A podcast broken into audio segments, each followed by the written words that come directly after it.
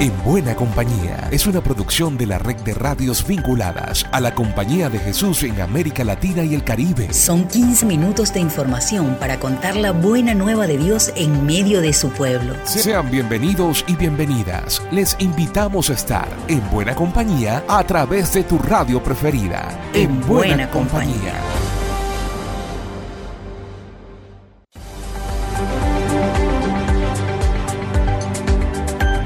En Buena Compañía es un espacio para compartir las buenas nuevas de la red de radios jesuitas de América Latina y el Caribe. El gusto es nuestro volverles a saludar a través de esta emisora y de esta red de gente buena.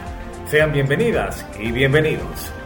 En su reciente visita a Canadá, Francisco, además de pedir perdón, puso énfasis en el discernimiento ignaciano. El padre Lucas López con los detalles. Un saludo a Alexander. En su viaje de vuelta desde Canadá, un periodista preguntó al Papa si pensaba en retirarse del papado. Francisco aprovechó para poner el acento en el discernimiento. Nuestra búsqueda es hacer la misión de Dios. Es Él quien debe decirnos qué toca hacer, si toca seguir o retirarse. Para eso hay que mantenerse atento a la realidad y a la interioridad. San Ignacio de Loyola pedía que siempre hiciéramos examen porque es una espiritualidad de los ojos abiertos que necesita una fuerte disciplina personal. En fin, también en buena compañía buscamos a Dios. Lucas López, del equipo CEPAL, para la red de radios jesuitas en América Latina y el Caribe. Nuestra compañera Elizabeth Ángel de la Oficina de Comunicaciones de México nos regala una bonita reseña sobre los votos del bienio de dos jesuitas. La escuchamos. Celebran votos del bienio en México. Los nuevos jesuitas David Serafín y Mauricio González realizaron sus votos perpetuos el pasado 30 de julio en Ciudad Guzmán, Jalisco, México. Delante de Dios y del provincial de la Compañía de Jesús en México, Padre Luis Gerardo Moro, prometieron pobreza, castidad y obediencia perpetuas en la Compañía de Jesús como parte del proceso de incorporación definitiva a la Compañía. Según el Diccionario de Espiritualidad Ignaciana, los votos en la Compañía de Jesús tienen una naturaleza apostólica, son expresión del seguimiento de Cristo pobre, virgen y obediente. Se trata de renunciar para ser libres en un triple sentido, pobres para compartir, castos para ser de todos y obedientes para responder a la llamada de Cristo. Se llaman votos del bienio, aludiendo a los dos años de noviciado, pues se realizan una vez finalizado este. Los votos del bienio en México estuvieron enmarcados en el año ignaciano, Mauricio González es originario de León, Guanajuato, en la zona del Bajío. Tiene 25 años de edad y ha trabajado en el servicio jesuita a Migrantes México, mientras que David Serafín es originario de Durango, al norte del país, y ha trabajado en campamentos jesuitas. Ambos ingresaron al noviciado el 26 de julio de 2020. Para más información visita Facebook Jesuitas México. Reportó Elizabeth Ángel de la Compañía de Jesús en México En Buena Compañía. En Chile se dio inicio al mes de la solidaridad. Ingrid Riederer nos cuenta en qué consiste esta jornada para resaltar este valor cristiano tan necesario e importante en estos tiempos. Frente al Palacio de la Moneda se dio inicio al mes de la Solidaridad 2022, que nos invita a reflexionar sobre nuestro compromiso con la justicia en Chile y con la justicia en cada uno de nuestros países. La pregunta, ¿podemos estar tranquilos? ¿Un compromiso por Chile? es la frase de la campaña que la Fundación Padre Hurtado propone para el mes de la Solidaridad este año. Hoy, a 70 años de la muerte de San Alberto, aún hay en nuestro país deudas pendientes y dolores que mitigar. La campaña busca interpelar a todos los ciudadanos y ciudadanas que durante el mes de agosto se conecten con mayor fuerza con aquellas urgencias que vio San Alberto hace 70 años, en áreas como educación, Estado, Iglesia y trabajo, y que hoy no nos pueden dejar tranquilos. Tomemos conciencia de aquellos dolores invisibilizados y hasta normalizados en cada una de estas áreas. La poetisa chilena Gabriela Mistral, con motivo de la muerte de San Alberto, escribió un artículo en su honor, en el que llamaba a no descansar mientras hubiese alguna injusticia que remediar en Chile. Les invitamos a seguir con esa lucha. ¿Cómo hacerlo? Tanto en Chile como en los países hermanos de nuestro continente, no dejemos de reflexionar sobre la injusticia con nuestras familias y comunidades y hagamos un compromiso por remediarla tal como hizo San Alberto.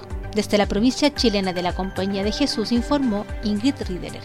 Más de 40 radios, oficinas de comunicación, estamos contigo, estamos en buena compañía.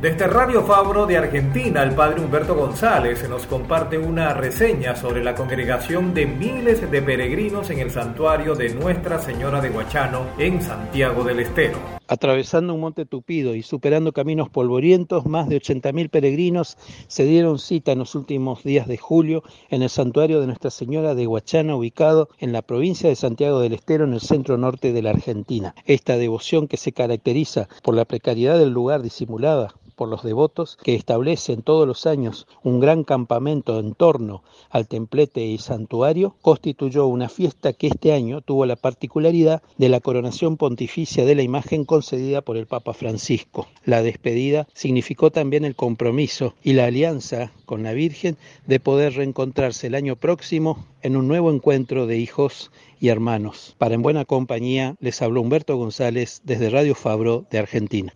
Y a continuación, las noticias de la CEPAL. Saludos Alex. Entre el 25 y 27 de julio se realizó el tercer preforo jesuita panamazónico, un encuentro con representantes de todo el cuerpo apostólico de la Compañía de Jesús al servicio de la Panamazonía. Posterior a este evento, el Grupo de Ecología Integral de la Red de Centros Sociales de la CEPAL participó en el décimo Foro Social Panamazónico, FOSPA, donde junto a otras obras de la compañía promovieron una rueda de diálogo sobre el marco orientador en ecología integral. En otras informaciones, del 25 al 29 de julio, la Comisión Teológica de la CEPAL realizó su reunión anual con el tema La sinodalidad desde América Latina. Y ya está disponible el boletín del Centro Virtual de Pedagogía Ignaciana, titulado por una educación inclusiva con mirada nueva. Pueden ampliar estas u otras noticias en nuestra web jesuitas.lat. Informó para ustedes Diana Tantaleán del equipo CEPAL.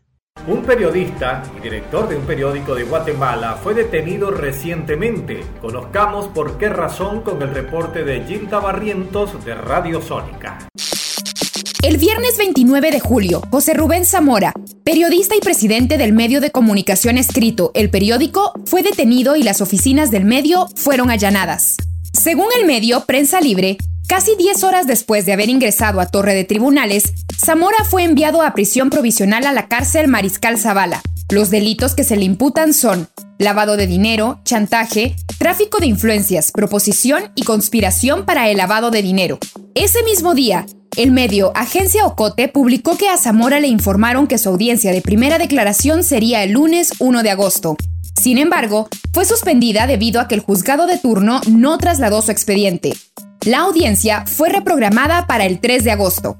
El 1 de agosto, el medio El Periódico informó que las cuentas bancarias fueron embargadas, a solicitud de la Fiscalía Especial contra la Impunidad, FESI, con el fin de paralizar las finanzas del medio. Según el medio Deutsche Welle, para Erika Guevara de Amnistía Internacional, así como para otros actores y organizaciones, José Rubén Zamora en los últimos años ha destacado por el papel crítico que tiene frente a los actos de impunidad y corrupción que provienen de las propias autoridades.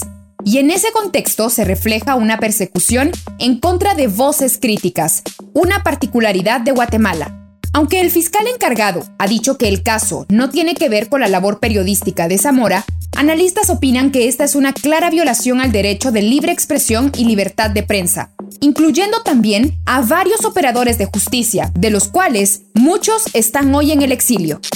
Soy Hilda Barrientos de Sónica 106.9 FM en Guatemala para En Buena Compañía. En Nicaragua esta semana se ha vivido un ambiente tenso en el departamento de Matagalpa, al norte de Managua, donde el gobierno ordenó el cierre de seis radioemisoras católicas. Desde Radio YSUK nos informa. El gobierno ordenó el cierre de seis radioemisoras católicas, una radio comunitaria y un canal de televisión local, pero además la policía mantiene rodeada a dos parroquias. Monseñor Rolando Álvarez, arzobispo de la diócesis de Matagalpa, salió a las calles a oficiar la misa el jueves 4 de agosto ante la presencia de decenas de policías armados que asedian el templo. Monseñor Álvarez denunció que la policía le ha impedido a sacerdotes y feligreses asistir a la misa en la Catedral de Matagalpa y a visitarlo en su casa. El pasado lunes 1 de agosto la policía llegó a la sede de Radio Católica en el municipio de Sébaco, perteneciente al departamento de Matagalpa, a pretender llevarse los equipos de la radio y agredió a los feligreses que se encontraban en el lugar. Desde esa fecha, el párroco Uriel Vallejo de la parroquia Divina Misericordia de Sébaco, director de la radio, se encuentra aislado en las sedes de la Casa Cural, en donde la policía lo mantiene rodeado. Los feligreses llegaron a apoyar al padre Vallejos, pero fueron dispersados con bombas lacrimógenas por la Policía Nacional. El martes 2 de agosto, el cardenal Leopoldo Brenes, arzobispo de Managua, llamó al gobierno a detener la violencia contra la Iglesia Católica sin que a la fecha haya respuesta. Las acciones contra la Iglesia Católica han sido condenadas por organismos de derechos humanos como el colectivo de derechos humanos Nicaragua, Nunca Más y otros sectores. También el jueves 4 de agosto, el portavoz de la Unión Europea, mediante un comunicado divulgado en Managua, condenó el cierre arbitrario de las emisoras católicas y de otros medios de comunicación en Matagalpa, tras señalar que esto constituye una violación a las libertades religiosas y de expresión. Desde Radio YSUCA en San Salvador, El Salvador, informó Gerardo Castro. Ecología, espiritualidad, pueblos indígenas, dignidad de la mujer, derechos humanos, justicia, ciudadanía. De todo esto hablamos en buena compañía. Y nos vamos a Brasil. El padre Geraldo de Mori, coordinador de extensión de la Facultad Jesuita de Filosofía y Teología, nos reporta sobre el curso de liderazgo ignaciano. La Facultad Jesuita de Belo Horizonte organiza, junto al delegado de formación de los jesuitas de Brasil y también junto a los secretarios para la colaboración Fe Espiritualidad, Educación, Juventud y Vocación y Justicia Socioambiental, un curso eh, para liderazgo ignaciano eh, jesuita. El curso pretende preparar jesuitas y colaboradores de la provincia jesuita de Brasil para asumir funciones de liderazgo en la perspectiva de una capacitación que los habilite a enfrentar los nuevos tiempos y transformaciones por las cuales pasa el país, fruto del avance tecnológico, de la crisis sistémica, antropológica, social, política, ética, social y ecológica. El curso está organizado en cinco eh, momentos, módulos. El primer eh, pretende ofrecer las bases espirituales, pedagógicas y político-institucionales del liderazgo nacional y jesuita. El segundo pretende indicar los elementos básicos de la gestión de personas en los distintos tipos de obras y actividades en las cuales la Compañía de Jesús está implicada en Brasil. El tercer pretende capacitar a los, a los, los que van a asumir funciones de liderazgo para la gestión de procesos, ofreciéndoles herramientas que los tornen capaces de crear y alimentar redes de colaboración además de trabajar con proyectos, elaborar estrategias que permitan una gestión eficaz y relevante de la misión. El cuarto pretende mostrar la importancia de una comunicación asertiva y propositiva que fortalezca los procesos de articulación de las distintas frentes apostólicas de la provincia de Jesuitas de Brasil. Finalmente, el quinto momento, el quinto módulo, pretende aprofundar las líneas generales, maestras, que nortean el liderazgo del Papa Francisco eh, mostrando eh, como el modelo que él propone, que es de una iglesia sinodal, en diálogo con el mundo y con las distintas, distintas orientaciones, opiniones que eh, están presentes en la sociedad, se puede eh, organizar un liderazgo de una iglesia poliédrica.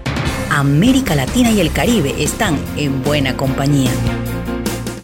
Javier Silguero nos despacha desde Paraguay para contarnos sobre la firma de un convenio entre Fe y Alegría y varias instituciones educativas y de derechos humanos. Maite Saludos compañeros de la red de radios jesuitas de América Latina y el Caribe. Un gusto de estar nuevamente en contacto. El pasado 3 de agosto, en el Auditorio de Fe y Alegría, se firmó un convenio interinstitucional entre Fe y Alegría Paraguay, el Centro de Estudios Paraguayos Padre Antonio Wax, CEPAC y la Coordinadora de los Derechos Humanos del Paraguay, CODEUPI. La firma del convenio en el marco del proyecto Espacio Joven, implementado por Fe y Alegría Paraguay con el apoyo de la Unión Europea en Paraguay. Hermana Nancy Raquel Fretes, directora general de Fe y Alegría, en ocasión de la firma del convenio. Realmente es un acto, es un encuentro de instituciones amigas que buscan colaborar en la formación de la conciencia crítica de jóvenes, de adultos, y sobre todo si pensamos que esto es un gran reto, en este momento país que estamos viviendo. Y creo que es justamente esta coyuntura la que hace que sea un acto significativo y relevante, porque firmar un pacto, convenio, implica un acuerdo, implica que aunaremos esfuerzos, implica un compromiso, también, o sea, un deseo de mancomunar esfuerzos para formar, educar, promover, fomentar los derechos humanos, la formación de la conciencia, la formación de la ciudadanía y sobre todo luchar por la convivencia pacífica en nuestro país, desde donde estamos, desde los pequeños sectores en donde estamos. Soy Javier Silguero de Radio Fe y Alegría Paraguay para En Buena Compañía. En esta radio estamos en buena compañía. Por mi parte, será hasta la próxima y seguimos en buena compañía. Llegamos al final por esta ocasión. La invitación es para la próxima semana para que sigamos en buena compañía. Una producción de la Red de Radios Jesuitas de América Latina y el Caribe. En, buena, compañía.